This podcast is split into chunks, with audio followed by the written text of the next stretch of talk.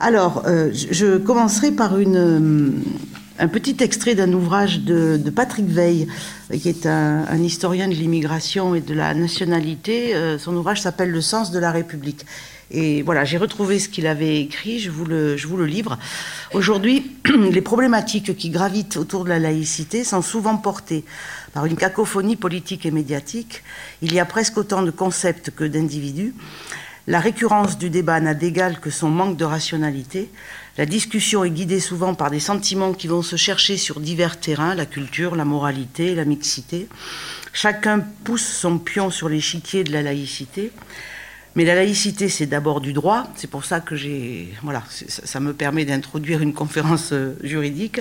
C'est un régime juridique qu'il ne faut pas confondre avec le rapport qu'entretient une société à la religion, car il faut distinguer le droit des croyances sociales. Il peut y avoir une différence énorme entre ce qui est légal et ce en quoi les gens croient. Voilà, tout ça pour euh, situer un petit peu mon, propos, euh, on a intitulé cette conférence la construction ou l'évolution de la laïcité, euh, voilà, adaptation ou, euh, dévoiement. C'est vrai que il est nécessaire, c'est pour ça que j'ai choisi cet extrait, de revenir au cadre juridique parce qu'il y a beaucoup de contresens sur le mot laïcité. On a, me semble-t-il, oublié son, son sens, sa raison d'être. C'est une notion qui devient de plus en plus euh, imprécise et on a énormément de difficultés maintenant pour en, alors non seulement pour la définir, mais aussi et par conséquent pour en déterminer les modalités d'application euh, concrètes. Euh, c'est pour ça que je me propose d'essayer dans un premier temps de, la définir en droit, cette laïcité, de voir quels sont les enjeux contemporains euh, qui touchent à la laïcité et de voir voilà, comment elle a évolué, si elle a évolué.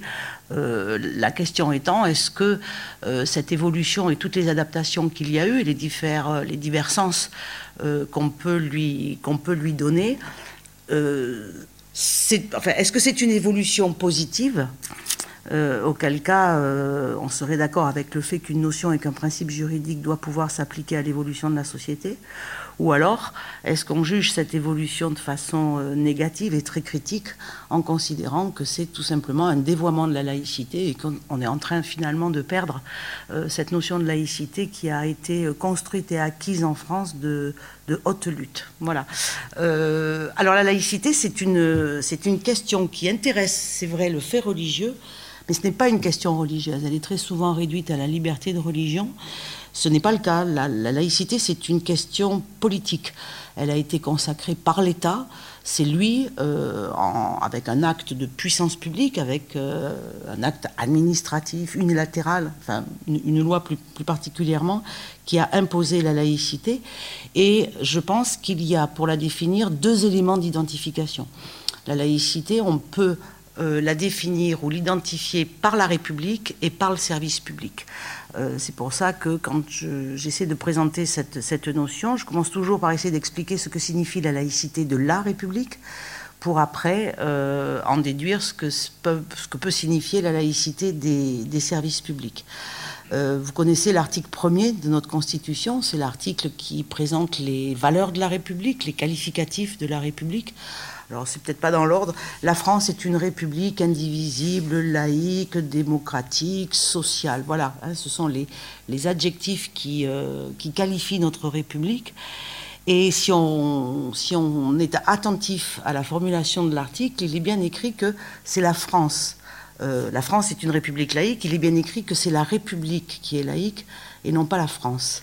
Alors ça, c'est quelque chose de, très important. Il y a beaucoup de personnes, des, personnalités politiques, qui, quand euh, ils parlent de laïcité, disent que c'est la France qui est laïque. Ce n'est pas vrai. Juridiquement, c'est la République. Et ça, c'est très important. Euh, la République, c'est la res publica, c'est la chose publique. Euh, seule la chose publique est laïque. Euh, les individus dans la société n'ont pas euh, à être soumis à un quelconque principe de laïcité. Donc je voudrais reprendre un petit peu cette construction d'une république laïque. on peut démarrer, moi je vais démarrer ce soir parce qu'on ne peut pas refaire toute l'histoire hein, sous l'Ancien Régime, mais à, la, grande date de 1789. Alors en 1789, l'État ne se déclare pas laïque. En revanche, 1789, c'est une date très importante parce que euh, ont été posées là, me semble-t-il, les bases de la construction de la laïcité. Il y a deux apports fondamentaux en 1789. Le premier, c'est ce que l'on pourrait appeler, alors, soit une laïcisation ou une sécularisation de l'espace politique et de la société. C'est-à-dire qu'en 1789, l'espace politique va se construire détaché euh, de Dieu, si tant est qu'il existe, etc. Hein. mais euh, en 1789, on va créer un espace politique et les gouvernants vont euh, pouvoir être élus par la nation et on va couper les liens séculaires qui existaient entre le monarque et Dieu. La souveraineté en 1789 n'est plus une souveraineté divine, c'est une souveraineté nationale. Et euh, lors de la première constitution, donc en, 91, le roi, euh, on a une monarchie constitutionnelle, mais le roi Louis XVI est consacré comme étant aussi un représentant de la nation. Donc ça, c'est très important, cette laïcisation de l'espace politique. Parallèlement, on a euh, également, mais c'est vraiment en germe à la Révolution, une laïcisation, une sécularisation de l'espace social. C'est-à-dire que certaines activités, certains services, certaines activités qui euh, auparavant étaient gérées par l'Église catholique ne vont plus l'être. Et donc l'État va penser que, au nom de son projet politique et au nom de l'intérêt général, il doit euh, s'occuper, il doit prendre en charge certaines activités. Il y en a deux principalement. C'est bien sûr l'enseignement, l'école, euh, qui, a, qui, avait toujours été hein, sous, la, sous, la, coupe de, de l'Église. Euh, ce n'est pas, vous le savez, les, premiers projets d'instruction publique datent de cette époque avec les, les projets d'instruction de Condorcet. Donc ça, c'est l'enseignement. Et la seconde activité, c'est tout ce qui concerne l'assistance. Voilà, euh, l'assistance, les hôpitaux, les, orphelinats. Euh, c'est le, début du service public. Il n'y aura pas à la Révolution la création de, beaucoup de services publics, euh, mais l'idée est là. Voilà, l'idée qu'il existe des activités collectives qui doivent être prises en charge par l'État. Donc ça, c'est le premier rapport de la, Révolution, un espace politique euh, laïcisé et une société qui commence petit à petit, euh, enfin peu à peu, à l'être. Le deuxième apport de, fondamental de cette, de cette période-là, c'est la consécration de deux grandes libertés. Alors il y a la Déclaration des droits de l'homme qui en, qui en consacre beaucoup, mais celles qui intéressent la laïcité, ce sont les suivantes. La première, c'est la liberté de conscience. Euh, qui est euh, inscrite à l'article 10 de la, de la déclaration de, 1789. Euh, nul, nul ne doit être ou ne peut être inquiété pour ses opinions, virgule, même religieuses, pourvu que leur expression ne trouble pas l'ordre établi, l'ordre public établi par la loi. La liberté de conscience, c'est une liberté fondamentale, c'est une liberté qui relève on dit du fort intérieur, c'est-à-dire c'est euh, euh, la liberté de pouvoir avoir sa propre conception du monde, d'avoir des opinions, mais également d'avoir des convictions. Et la liberté religieuse fait partie de la liberté de conscience. Il n'y a pas euh, en droit de consécration d'une liberté religieuse détachée de la liberté de conscience. Ce qui est consacré, c'est vraiment la liberté de conscience. Donc nous pouvons avoir des convictions politiques, philosophiques et religieuses. Euh, l'expression que l'on a dans l'article 10 avec cet adverbe même, hein, nul doit être inquiété pour ses opinions, virgule, même religieuses, euh, cet adverbe est assez, euh, assez intéressant. Ça signifie, alors il y a un grand prof, professeur de droit, Rivero, qui l'a commenté en disant que c'est une nouveauté, c'est quelque chose de très important. Ça voulait dire que les convictions religieuses faisaient partie aussi des autres convictions. C'est-à-dire que dorénavant, on pouvait avoir toutes les convictions politiques, philosophiques, religieuses, et que les convictions religieuses n'étaient pas plus importantes que les autres convictions. L'autre euh, élément que l'on peut, dire euh, pour commenter euh, cette, expression même religieuse, c'est que dorénavant, tout le monde est libre de croire absolument ce qu'il veut. Donc nous ne sommes plus dans un régime de tolérance, mais nous sommes bien dans un régime qui consacre le droit pour tous de croire absolument ce qu'il veut. Euh, jusqu'en 1789, on le sait, l'Église catholique était l'Église euh, entre guillemets officielle, était alliée à l'État, et les autres cultes n'étaient que tolérés. À partir du moment où on déclare en 89 que tout le monde a le droit de croire ce qu'il veut, toutes les croyances sont à égalité. Ça, c'est quelque chose de véritablement très très important en 89. Donc là, on a cette première grande liberté. La seconde, elle sera proclamée un petit peu plus tard, en 1791, c'est la liberté de culte. Alors la liberté de culte, il ne faut pas la confondre avec la liberté religieuse. Elles sont liées, bien sûr. La liberté religieuse, c'est la liberté de croire de ne pas croire et de changer de religion. La liberté de culte, c'est la liberté d'exprimer, euh, de pratiquer son culte, ce qui signifie que euh, chacun a le droit de se grouper en communauté pour pratiquer un culte. C'est le fait d'avoir des pratiques, des rites, c'est le fait d'exercer son culte. Alors à l'intérieur des édifices cultuels, à l'extérieur des édifices cultuels. Mais ce sont véritablement deux libertés euh, différentes, la liberté de conscience et la liberté de, et la liberté de culte. Donc cette période-là de la Révolution, elle est importante parce qu'en germe, on a déjà cette séparation voyez, la séparation entre l'espace politique et la société, entre, euh, euh, et ça le, titre de la déclaration de 89 euh, nous le montre bien, le titre de 89 c'est Déclaration des droits de l'homme et du citoyen. Donc nous sommes individus dans, cette, sphère sociétale et nous avons des droits, la liberté d'aller et de venir, le droit de propriété, enfin toutes les, grandes, grands droits de 89, mais dans l'espace politique, nous sommes citoyens et donc nous avons le droit de vote et nous sommes à l'origine euh, du, euh, du pouvoir. Et donc il y a déjà voilà, cette séparation qui est en germe en 89. Je passe vite pour arriver à la Troisième République. Alors la Troisième République, est absolument fondamentale dans la, dans la construction de la laïcité, parce que déjà, c'est la République durant laquelle ont été créés euh, énormément de, services publics. Euh, tous nos services publics locaux ont leur origine dans la Troisième République. On rétablit le divorce, on crée les cimetières, les hôpitaux. Euh, il y a bien évidemment les lois Jules Ferry. Hein, 1882, Jules Ferry qui crée une école gratuite, publique, obligatoire, etc. Et donc, ce qui se poursuit là et ce qui se développe énormément sous la Troisième République, c'est cette sécularisation de la société. C'est-à-dire que l'État considère que beaucoup euh, d'activités sont des activités d'intérêt général, qu'il doit les prendre en charge, et donc il crée comme ça énormément de services publics.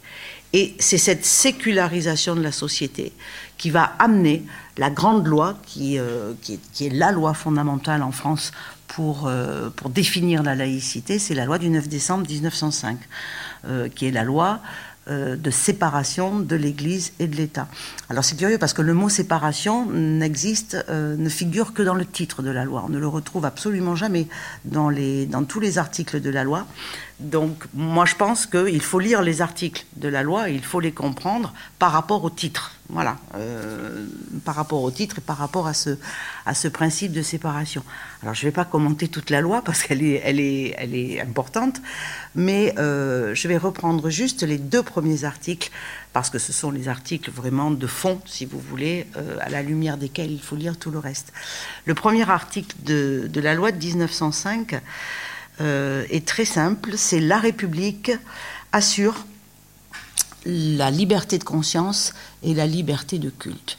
Donc le législateur des 1905 euh, pose d'entrée de jeu dans la loi de, dans la loi de séparation que l'objectif de la République, c'est de garantir, d'assurer ces deux grandes libertés. C'est pas nouveau, ce sont des libertés que l'on a depuis la Révolution, mais euh, le législateur fait une obligation, hein, une obligation positive à la République, de garantir ces deux grandes libertés. L'article 2, alors c'est celui-là hein, qui est le plus important, le plus novateur en France. L'article 2, c'est la République ne reconnaît, ne salarie ni ne subventionne aucun culte. Je pense, moi, hein, que la laïcité, elle est là. Voilà, dans, ce, deuxième article qu'il faut euh, qu'il faut un petit peu, un petit peu détailler. La non-reconnaissance. Alors, il y a, y a, souvent des, des, confusions qui sont faites sur ce que signifie la non-reconnaissance. Souvent, quand on, quand on est en, en, colloque, quand on discute notamment avec des, euh, des collègues étrangers, souvent ils nous disent Vous, le, vous la France, vous les laïcs, hein, vous, vous ignorez les cultes. Non, c'est pas une ignorance, c'est une non-reconnaissance. Alors, euh, je vais m'arrêter euh, sur ce, sur, euh, sur ce verbe parce qu'il est important. La non-reconnaissance qui est proclamée en 1905 s'explique par rapport au régime antérieur des cultes. Jusqu'en 1905, et de façon précise, de 1801, date du concordat entre Napoléon Ier et le, et le pape. Hein. De 1801 à 1905, le régime des cultes en France était donc le régime des cultes reconnus. C'est-à-dire qu'en France, il y avait quatre cultes reconnus, le culte catholique, les deux cultes protestants, donc Luther, Calvin, et le culte, euh, et le culte juif. Juridiquement, des cultes reconnus, ça signifie que ces cultes étaient considérés, on va dire, comme des services publics, qu'ils étaient gérés par des établissements publics, et donc euh, que les ministres du culte, donc prêtres, rabbins euh, et pasteurs, étaient comme des fonctionnaires, si vous voulez. Que dit le législateur en 1905 Dorénavant, la République ne les reconnaît pas. Ça ne veut pas dire qu'elle les ignore. C'est là où, il y a une erreur qui est commise sur le sens hein, cette, de cette laïcité. La République ne les reconnaît pas, ça veut juste dire qu'elle ne les dote plus d'un statut de droit public.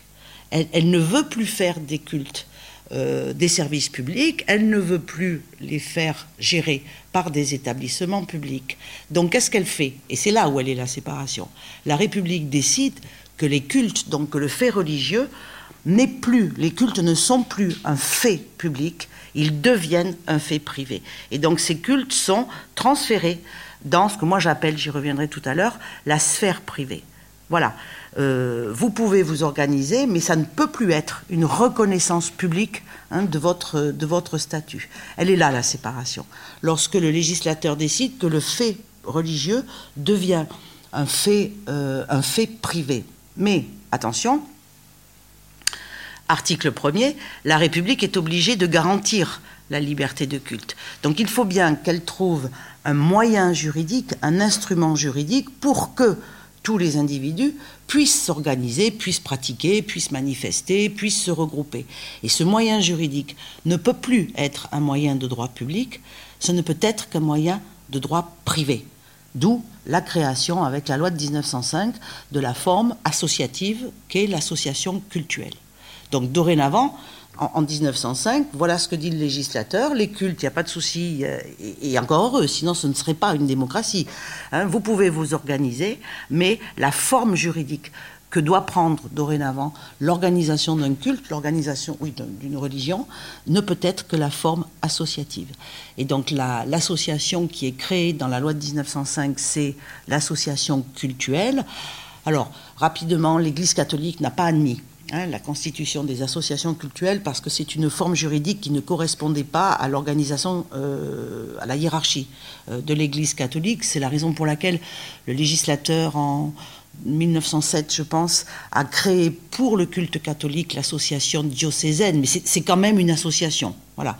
Il y a une autre association aussi qui peut être utilisée, ce sont les congrégations, voilà, qui concernent, elles, le clergé régulier, hein, les, voilà, les chartreux, etc. Et euh, les cultes peuvent aussi euh, s'organiser sous la forme de l'association euh, créée avec la loi de 1901. Voilà. actuellement, ce sont souvent ce qu'on appelle les, mouvements religieux minoritaires, hein, qui, ne pouvant pas obtenir le statut d'association cultuelle, parce que c'est un statut qui confère des avantages au niveau fiscal. Il y a des conditions à respecter, si vous voulez, et euh, certaines, euh, certaines associations comme euh, l'Association internationale de la conscience de Krishna, voyez, les témoins de Jéhovah, etc., ont souvent demandé d'être constituées sous forme d'associations cultuelles, mais comme ils ne respectaient pas ou ils ne remplissaient pas toutes les conditions, ils n'ont pas pu avoir ce statut. Ça ne veut pas dire qu'ils ne peuvent pas s'organiser. Ils s'organisent, eux, sous la forme de l'association 1901. Donc voilà. Donc le législateur, je reprends l'article 2, ne reconnaît plus les cultes. Conséquence, il ne les salarie plus. Euh, forcément, les ministres du culte ne sont plus considérés comme euh, des, fonctionnaires. Donc la République ne les salarie pas. Troisième verbe de l'article 2, la République ne subventionne aucun culte. Alors, il est tout à fait permis hein, à l'État ou aux collectivités locales de subventionner des associations. La loi de 1901 le permet tout à fait, mais il y a une condition.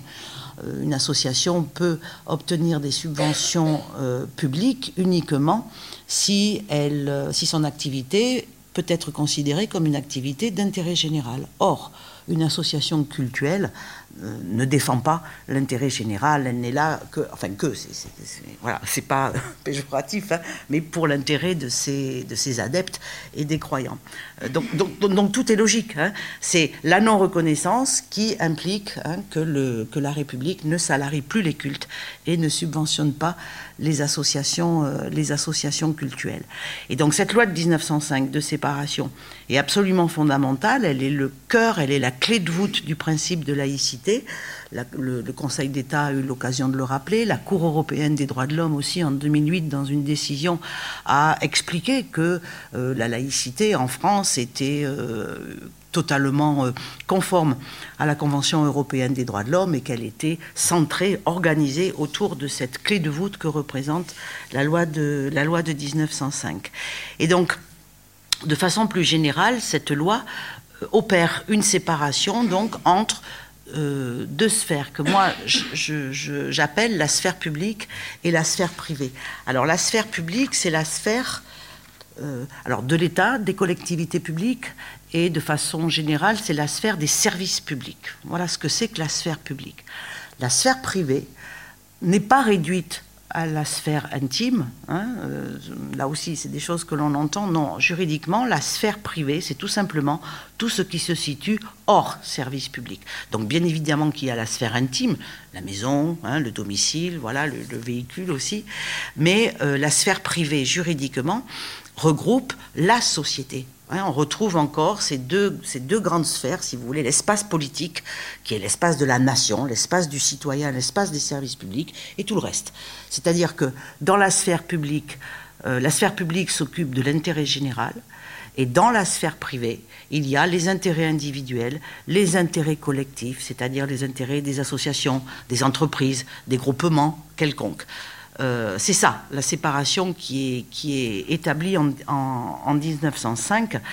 Et euh, ce qu'il faut, moi je pense, rappeler actuellement, vu tous les, tous les débats et toutes les difficultés qu'il y a à appliquer ce principe de laïcité, c'est la raison pour laquelle le législateur a séparé.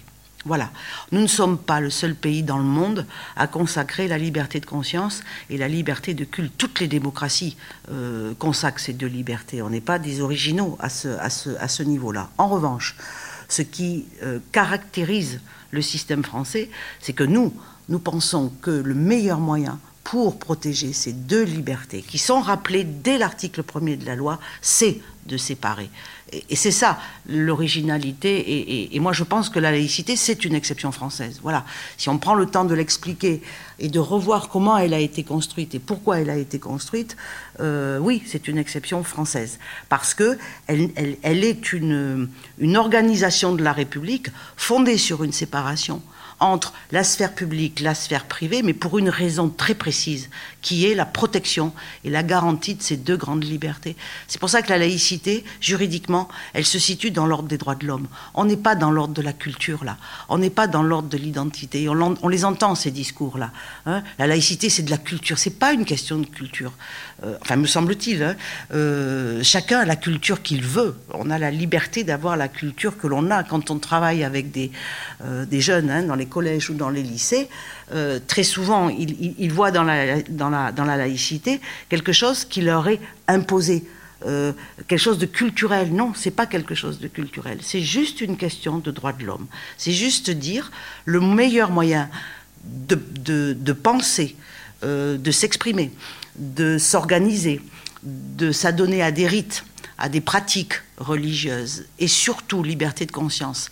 Le meilleur moyen de pouvoir croire et penser ce que l'on veut au niveau politique et au niveau philosophique aussi, c'est de le faire dans la sphère privée. Voilà. Et si on fait un petit peu de comparaison avec les États, les dictatures, euh, les pays qui ne font pas cette distinction ne consacrent pas une véritable liberté de conscience et une véritable liberté de culte. C'est ça, c'est juste ça, la laïcité. Je pourrais m'arrêter là, si vous voulez, au niveau des, au niveau des définitions. Donc rappelons-nous qu'on est dans l'ordre des droits de l'homme. Voilà, on n'est pas dans de la sociologie, on n'est, enfin voilà, on n'est pas juridiquement dans, l'ordre culturel et dans l'ordre de l'identité aussi, parce que c'est je, pense moi qu'il y a un danger à aller sur l'identité euh, quand on parle de laïcité. Voilà. Euh, les, gens, les individus ont l'identité qu'ils veulent avoir, qu'ils peuvent avoir, et la laïcité n'a rien à voir avec, avec une question d'identité.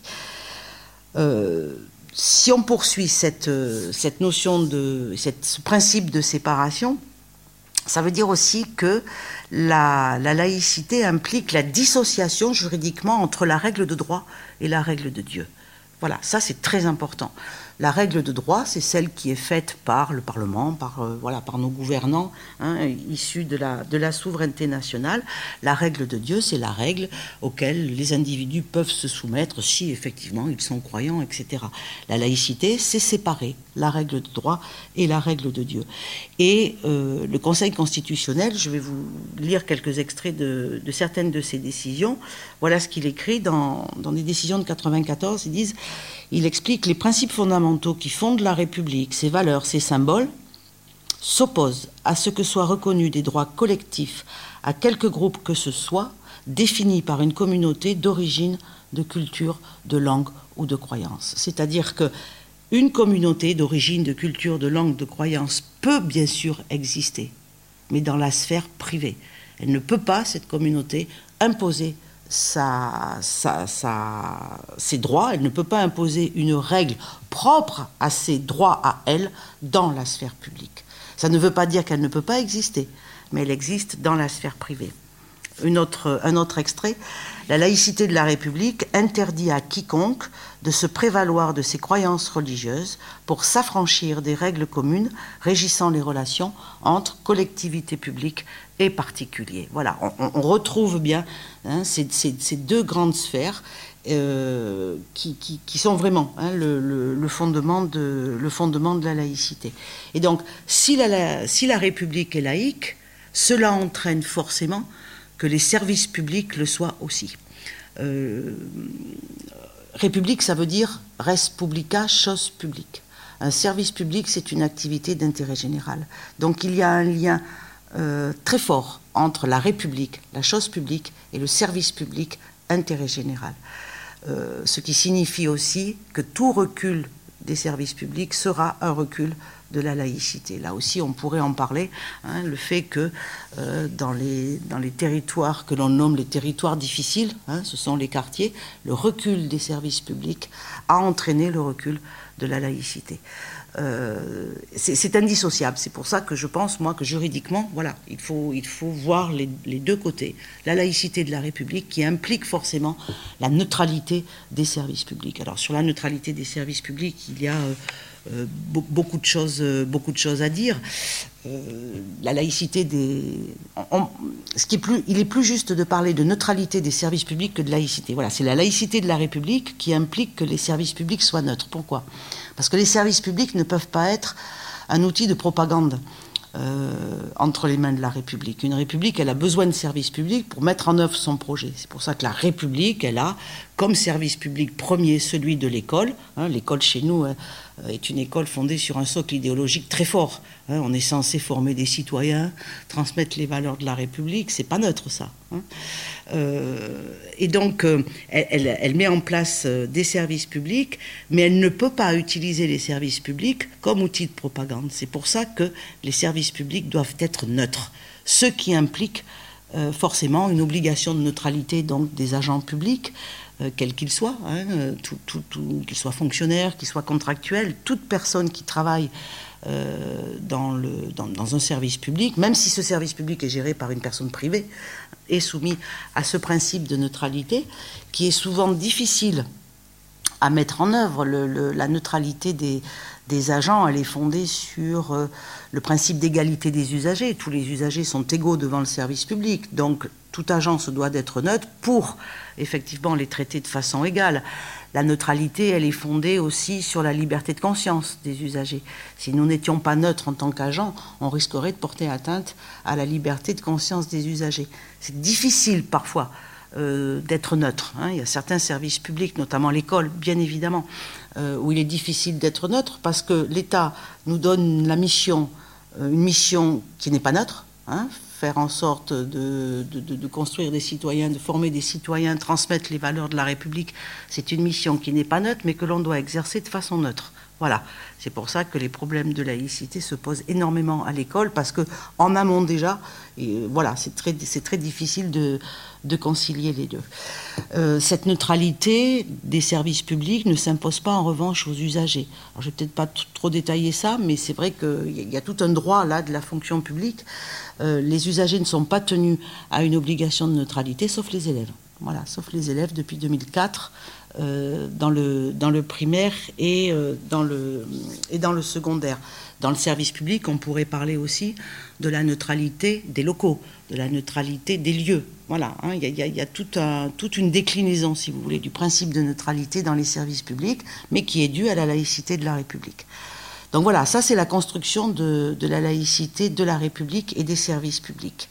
Le problème, euh, pour en venir à son, à son évolution, c'est que euh, cette frontière, qui est vraiment capitale dans la construction de, la laïcité, est une, euh, frontière qui n'est plus étanche. C'est une frontière qui bouge, c'est une frontière qui est bousculée par un mouvement assez paradoxal. Euh, d'un côté, la sphère privée, notamment le monde de l'entreprise, en appelle depuis euh, quelques années à, une, euh, à la laïcité. Ils disent voilà, il faudrait dans nos entreprises euh, pouvoir imposer aussi le principe de, laïcité parce qu'on a des, de, plus en plus de difficultés hein, à gérer le fait religieux au sein de l'entreprise. Alors ça, c'est tout le contentieux Babylou. voilà, peut-être qu'on y reviendra. C'est la loi El Khomri, c'est voilà, même la Cour de, justice de l'Union européenne s'est prononcée sur cette question. Donc d'un côté, on a la sphère privée qui n'est pas soumise à la laïcité, qui en appelle à la laïcité pour résoudre les questions d'expression religieuse dans l'entreprise. Et de l'autre côté, on a une sphère publique euh, qui en appelle, alors, à une autre laïcité, qui en appelle à la prise en compte, qui accepte voilà, la prise en compte du fait religieux dans la sphère publique, d'où l'émergence, vous en avez certainement entendu parler, de cette laïcité, alors plurielle, positive, ouverte, tolérante, inclusive, enfin voilà, hein, c'est, je, dois en oublier aussi. Et là, voilà, on, a vu émerger cette laïcité à la fin des années 80, ça, alors ça a commencé avec euh, ce qu'on a appelé l'affaire des foulards de Creil, voilà, hein, où euh, euh, des, jeunes filles ne, voulaient pas enlever leur, signe d'appartenance religieuse, ça a fait un débat, ça a été violent, hein, violent, à la fin des années 80. Et là, euh, le droit ne répondait pas. Voilà. Est-ce qu'il faut soumettre les élèves à une obligation de neutralité? On ne savait pas trop. Et donc là, le ministre de l'Éducation nationale, à l'époque, Lionel Jospin, aurait pu légiférer, dans un sens ou dans un autre. Il ne l'a pas fait. Il a demandé son avis au Conseil d'État. Qu'est-ce que vous en pensez? Et là, le Conseil d'État a, dans un avis en, 89, a dit non, il n'y a, pas de souci, hein, les, élèves ne sont pas soumis à, une obligation de neutralité, donc ils peuvent tout à fait euh, venir avec des, signes d'appartenance religieuse, sauf, alors, il y avait bien évidemment quelques limites, pas de prosélytisme, pas de, troubles au fonctionnement de l'école, etc., etc. Le problème, c'est que les, questions n'ont pas été résolues. Hein, euh, voilà, il y a eu énormément, énormément de énormément de contentieux. Et on a vu émerger cette laïcité plurielle. Et donc, les deux camps, si vous voulez, je, le fais peut-être un peu trop schématiquement, mais il y, a deux camps là qui se sont, euh, qui se sont retrouvés euh, l'un face à, face à l'autre, avec un camp laïcité plurielle ouverte. Ouverte à quoi? C'est pas compliqué. Ouverte à accepter l'expression religieuse dans cette sphère publique qui jusqu'alors était euh, protégé, si vous voulez, de l'expression religieuse. Et puis de l'autre, le camp, euh, parce qu'on peut parler de camp, je crois, le camp des, des, euh, laïcs plus euh, partisans d'une séparation je dirais pas stricte, de la séparation telle qu'elle a été prévue dans la loi de 1905, à savoir le fait religieux, il reste dans la sphère privée et l'expression religieuse hein, n'a pas euh, à, passer cette frontière et à venir dans la sphère publique. Et on en est encore là. Voilà, on en est encore euh, avec ce, combat-là, avec ces, divergences d'approche hein, de, la laïcité, euh, que, l'on retrouve énormément alors à l'école bien sûr, la, question scolaire est très particulière, mais que l'on retrouve aussi au niveau, euh, au niveau des collectivités territoriales. C'est vrai que la laïcité, elle interroge beaucoup plus les collectivités territoriales aujourd'hui qu'elle n'interroge l'État. Il n'y a plus de, grands, grands, euh, de grandes querelles hein, scolaires comme on a pu vivre avec, avec Savary, avec l'école privée, etc. ce sont les services publics locaux qui sont impacté voilà, par euh, cette difficulté euh, d'appliquer la laïcité, parce que tout le monde est pour la laïcité, c'est pas compliqué, hein. il y, y, a très très peu d'opposants de la laïcité. En revanche, là où on n'est pas d'accord, c'est sur les conséquences de l'option nationale laïque. Voilà, on n'est pas d'accord sur les réponses à donner à ces demandes, voire parfois aux revendications religieuses dans la sphère publique. On ne sait pas. Alors des exemples au niveau territorial, on a certains services publics euh, qui, ont posé problème parce que le droit n'a pas de réponse. Euh, je pense notamment euh, à la restauration scolaire. Voilà. Le droit ne dit pas si, pour la restauration scolaire, il faut mettre en place des repas de substitution. Euh, donc les collectivités locales apportent des réponses différentes. Il y en a qui euh, décident de, proposer des repas de substitution, c'est légal. Il y en a qui refusent, c'est légal aussi. Voilà. Euh, ce qu'il faut faire, je ne sais pas. C'est politique. Voilà. Est-ce qu'il faut légiférer et dire voilà, en matière de restauration scolaire, il ne peut y avoir qu'une solution, c'est on fait droit aux demandes de, de, repas rituels, si vous voulez, ou de repas cultuels, ou on ne fait pas droit.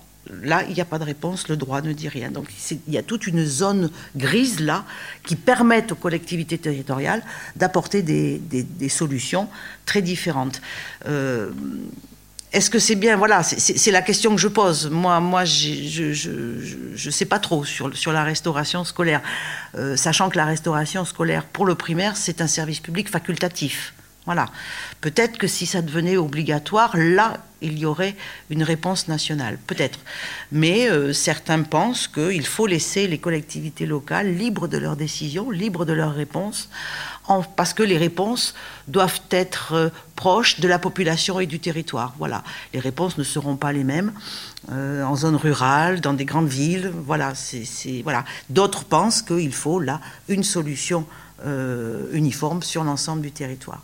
Il y a la question de la restauration scolaire, il y a la question des équipements sportifs. De plus en plus, euh, on a des, soucis, si vous voulez, euh, de, réponse à apporter à ces demandes d'expression religieuse dans le, dans le sport. Le dernier rapport du Conseil d'État concerne le sport, pas précisément cette question-là, mais le sport en général. L'Observatoire de la laïcité aussi a travaillé sur le sport. Bon voilà, ça, arrive, hein, cette question-là. Et la question s'est posée notamment pour les demandes de, créneaux particuliers dans les piscines. Pour les, femmes hein, euh, musulmanes, là aussi, le droit ne donne pas de réponse.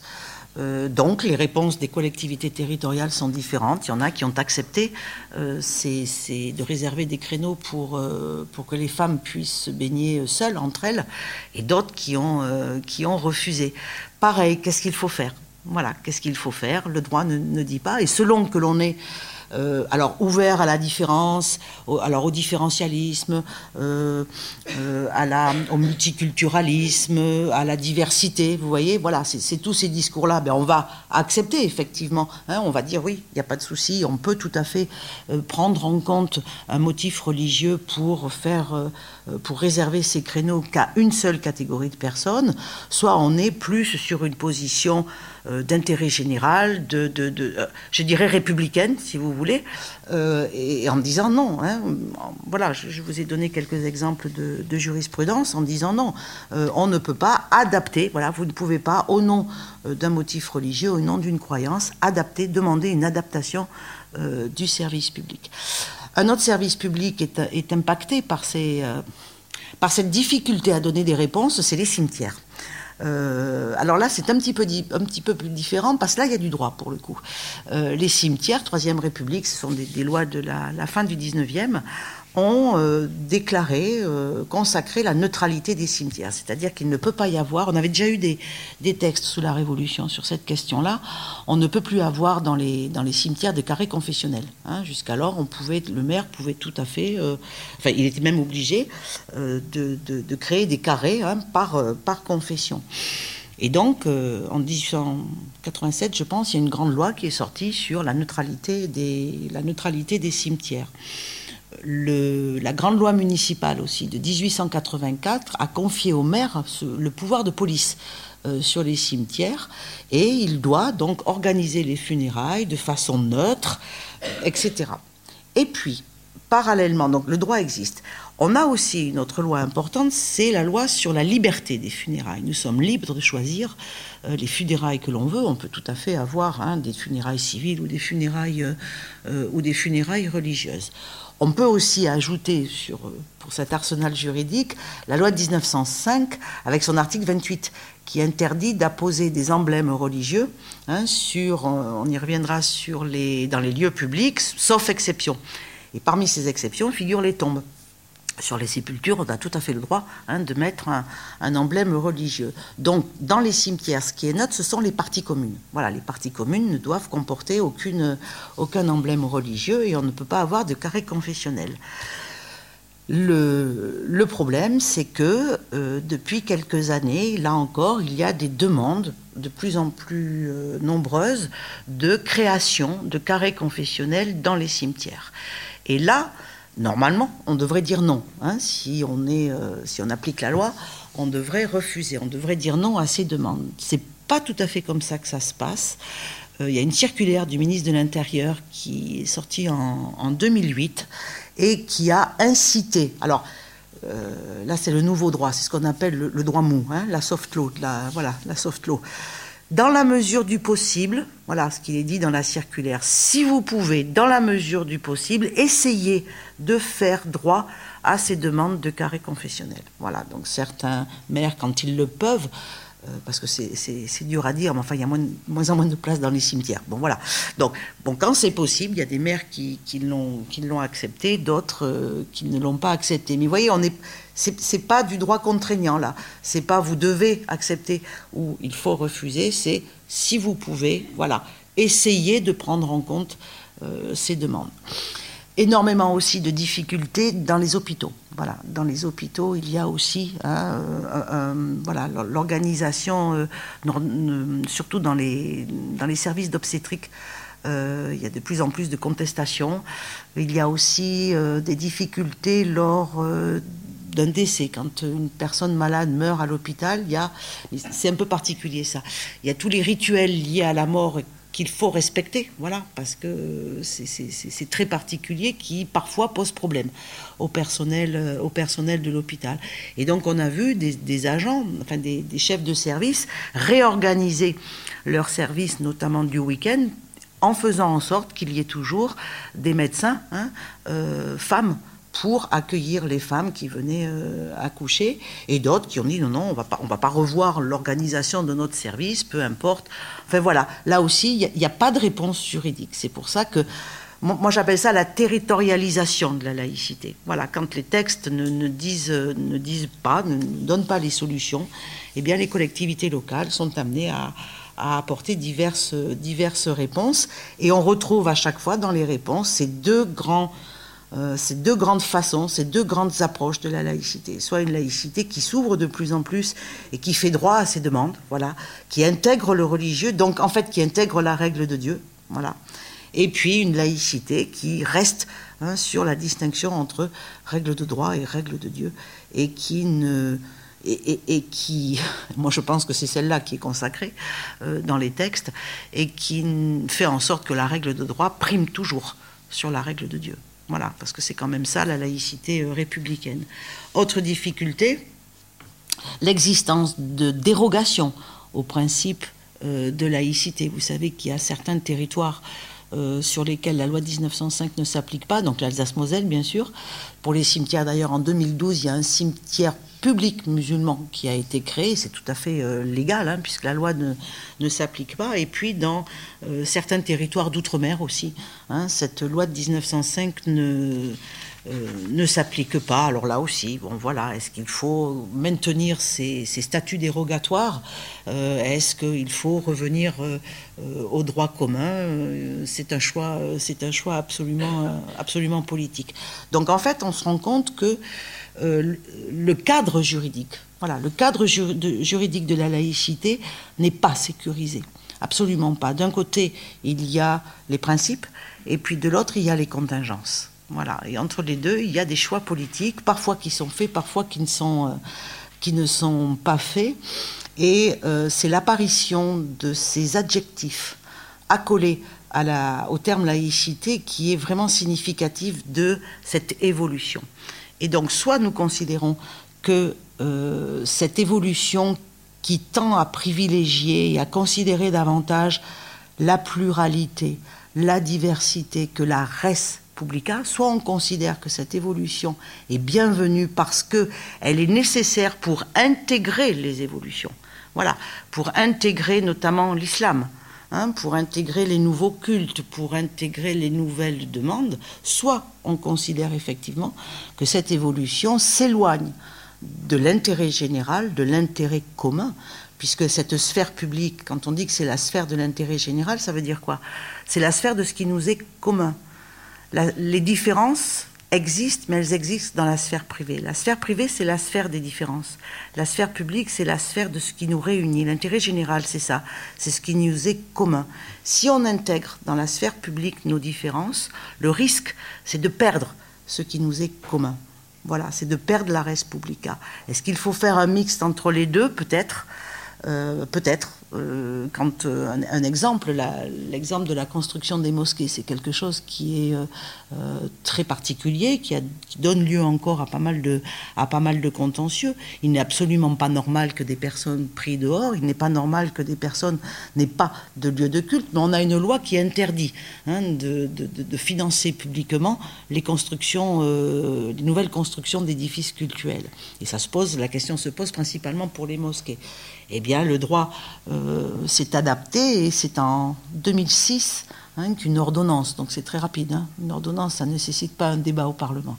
Donc par, euh, voie d'ordonnance, en 2006, euh, on a offert, elle, le faisait déjà un petit peu, mais aux collectivités territoriales, la possibilité de passer avec les associations culturelles des baux amphithéotiques, des baux administratifs amphithéotiques hein, qui leur permettent pour euh, très peu d'euros euh, d'avoir euh, un terrain. Là aussi, comment juger ça?